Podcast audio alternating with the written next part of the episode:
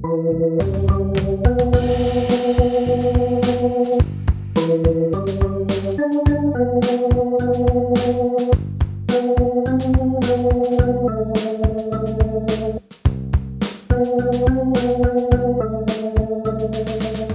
Lieben, am 31. Oktober ist immer Reformationstag, der Gedenktag dessen, was an diesem Tag im Jahre 1517 geschehen ist.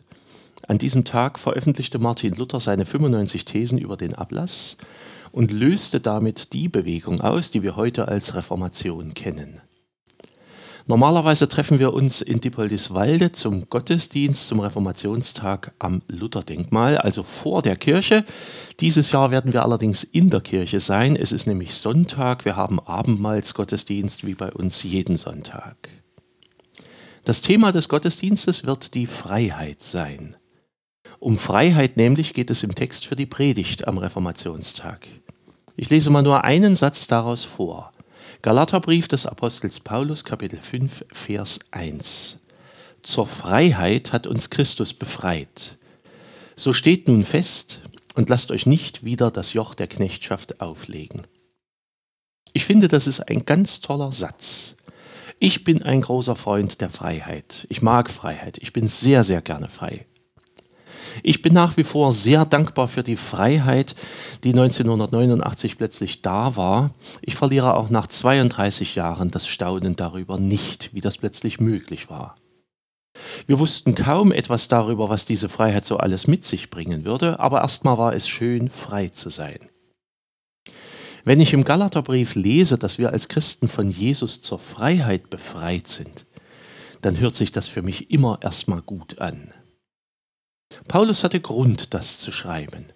Denn viele damals machten sich Gedanken darüber, wie ein Christ eigentlich leben soll. Das ist auch heute ein vertrauter Gedanke. Nicht wenige vertraten damals die Ansicht, dass die Gebote der Tora, also der fünf Bücher Moses im Alten Testament, nach wie vor auch für Christen gelten. Und dass Christen diese Gebote deshalb befolgen müssen, um zum Heil zu kommen. Die Tatsache, dass das Volk Israel, also die Juden der damaligen Zeit, an diesen Geboten gescheitert waren, spielte dabei keine Rolle. Aber gegen dieses Denken wehrte sich Paulus. Er hatte an sich selbst erlebt, wie groß die Gnade Gottes war. Er war selber als Jude aufgewachsen und einer derjenigen, der versucht hatte, genau nach dem Gesetz des Mose zu leben. Aber das hatte ihn im Grunde eher von Gott weggebracht als zu ihm hin. Er war ein Verfolger der Christen geworden. Und dann erlebte er vor Damaskus, wie Jesus in sein Leben kam. Und Jesus fragte Paulus ausgerechnet das, warum verfolgst du mich? Und das warf Paulus an diesem Tag buchstäblich zu Boden. Es warf sein ganzes Leben über den Haufen und es machte ihn frei. Ab da war Paulus ein Christ, gebunden an Christus, aber dadurch frei geworden.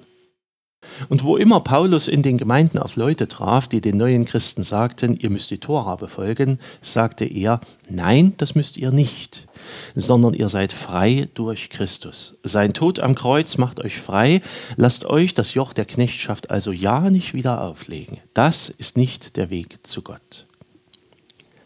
Wir verstehen heute unter Freiheit alle sehr verschiedene Dinge.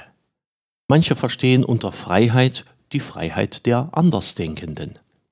Manche verstehen unter Freiheit die Freiheit für sich selbst. Manche sagen, dass man sich Freiheit leisten können muss. Manche nutzen Freiheit für sich, manche nutzen Freiheit für andere, manche fordern Freiheit und verstehen Freiheit als einen Weg, sich niemals unterordnen zu müssen. Manche lieben die Freiheit und scheuen die Verantwortung. Manche würden Freiheit lieber gerne gegen Sicherheit eintauschen, weil sie sich lieber sicher als frei fühlen möchten. Martin Luther hat vor 501 Jahren, also im Jahr 1520, eine seiner wichtigsten Schriften verfasst, die hieß Von der Freiheit eines Christenmenschen. Und hier hat er zwei Sätze aufgeschrieben, die bis heute nachhallen. Der erste Satz heißt sinngemäß, ein Christ ist ein freier Herr über alle Dinge und niemandem untertan. Ja, davon sprach ich bereits. Und das ist wirklich ein bemerkenswertes Erlebnis, wenn man sich durch die Bindung an Jesus Christus frei fühlt. Frei von allem, was einen in dieser Welt gerne binden möchte, was als verbindlich gelten will. Das ist eine Freiheit, wie Jesus Christus sie selbst vorgelebt hat, der Herr aller Dinge und niemandem untertan. Jesus nachzufolgen heißt, in dieser Weise frei zu sein. Aber nicht nur. Der Blick auf Jesus Christus lehrt noch ein zweites, nämlich dass Jesus Christus seine Freiheit, seine Macht und sein Ungebundensein in einer sehr selbstlosen Weise verwendet hat. Und auch davon sprach Martin Luther in seiner Schrift. Der zweite Satz in seiner Schrift heißt, ein Christ ist ein dienstbarer Knecht aller Dinge und jedermann untertan. So, und wie ist jetzt das zu verstehen? Im Grunde ist das einfacher, als man denkt. Ein freier Christ ist auch ein selbstloser Christ. Weil Jesus Christus für mich gesorgt hat, kann ich tatsächlich völlig uneigennützig für andere sorgen. Ich muss mich um meine Seligkeit nicht mehr sorgen. Ich kann einfach anderen helfen.